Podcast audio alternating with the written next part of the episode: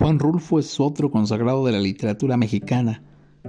En 1941 conoce a quien sería el gran amor de su vida, Clara Aparicio. Ella contaba con tan solo 13 años y él 24. Mantienen una relación epistolar donde podemos leer a un Juan Rulfo absolutamente entregado y mostrando esas ganas inmensas de casarse con ella. Hecho que consumaría en 1948 y del cual permanecerían juntos hasta su muerte en 1986.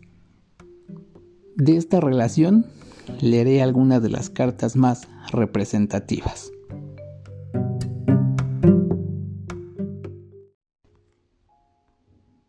Esta carta es escrita el 9 de enero de 1945 en México Distrito Federal a señorita Clara Aparicio, quien vivía en Guadalajara, Jalisco, y dice lo siguiente.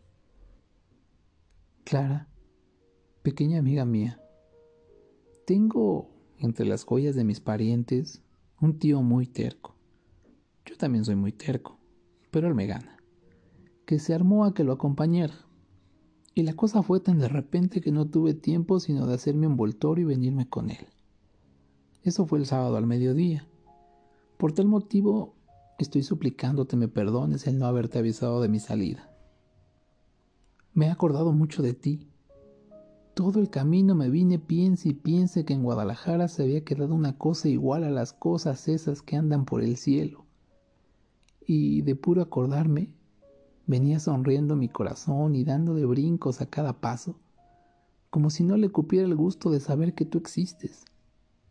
Debido a eso, no se me hizo largo el camino. Él y yo nos venimos platicando de ti, mi corazón y yo, y él estuvo de acuerdo conmigo en todo. Por ejemplo, yo comencé por decirle que no me merecía ni siquiera que me dirigieras la palabra y mucho menos tenerme por amigo. Entonces él me contestaba, es muy cierto, muy cierto. Yo seguía diciéndole, tengo necesidad de ella, de quererla mucho. ¿Pero acaso tengo yo algún mérito para merecerla? No, no tienes ninguno, me respondía él. Ella es muy bonita, ¿verdad? ¿Bonita? Es la criatura más hermosa con la que yo haya tropezado en mi vida. Eso decía mi corazón.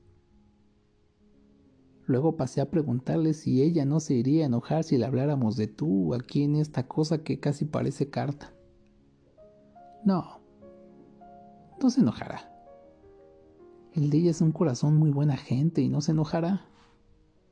Ahora, si se enoja, que se enoje. Al fin y al cabo no está aquí cerca de nosotros para que nos regañe. Oye, corazón, ahora sí te equivocaste. Ella sí está aquí con nosotros. Nada más cierra los ojos y verás la figura completa de ella. Ahora está arqueando la cejita y nos está echando una mirada muy seria.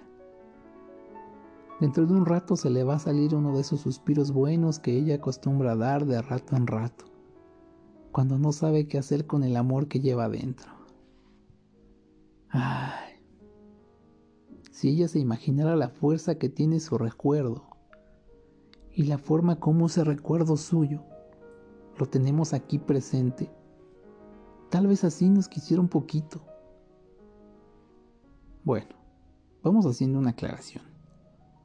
Vamos suponiendo que nos quiere tantito, así, como un amor del tamaño de una semilla de amapola. Pero no, no nos quiere ni así. ¿Te acuerdas del día en que nos dijo que nos tenía confianza?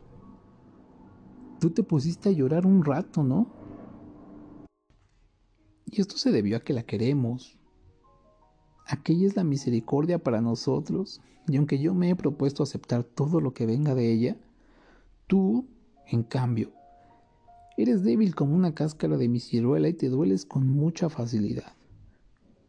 A veces me da pena salir a defenderte porque no aguanto la cara de sentimiento que pones. Sobre todo, me da pena con Clara. ¿Qué idea será ella de tu fragilidad? De ti, pobre corazón que la quieres tanto. Los dos te queremos. Mi corazón y yo somos un buen par de buenos amigos tuyos. Esa es la verdad. Te estoy escribiendo desde un restaurante.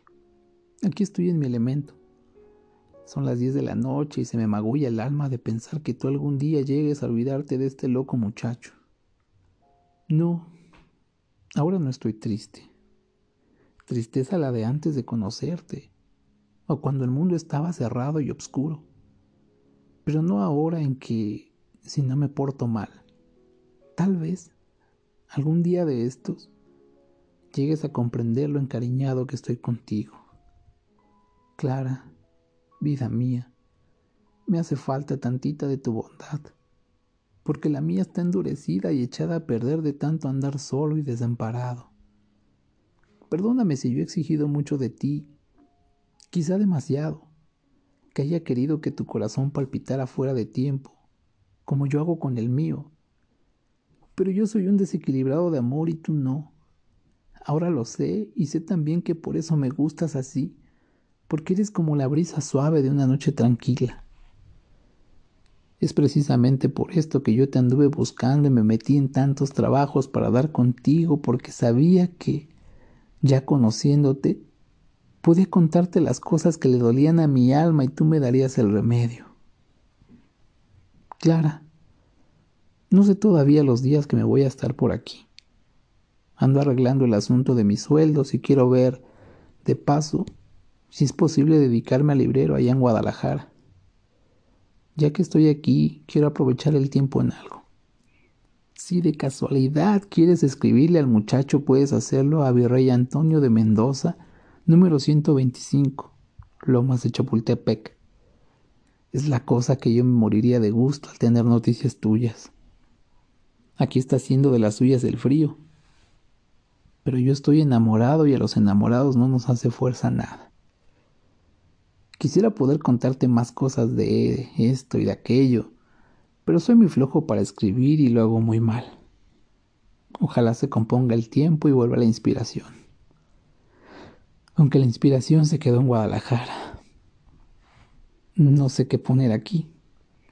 Auf Wiedersehen. Juan Rulfo.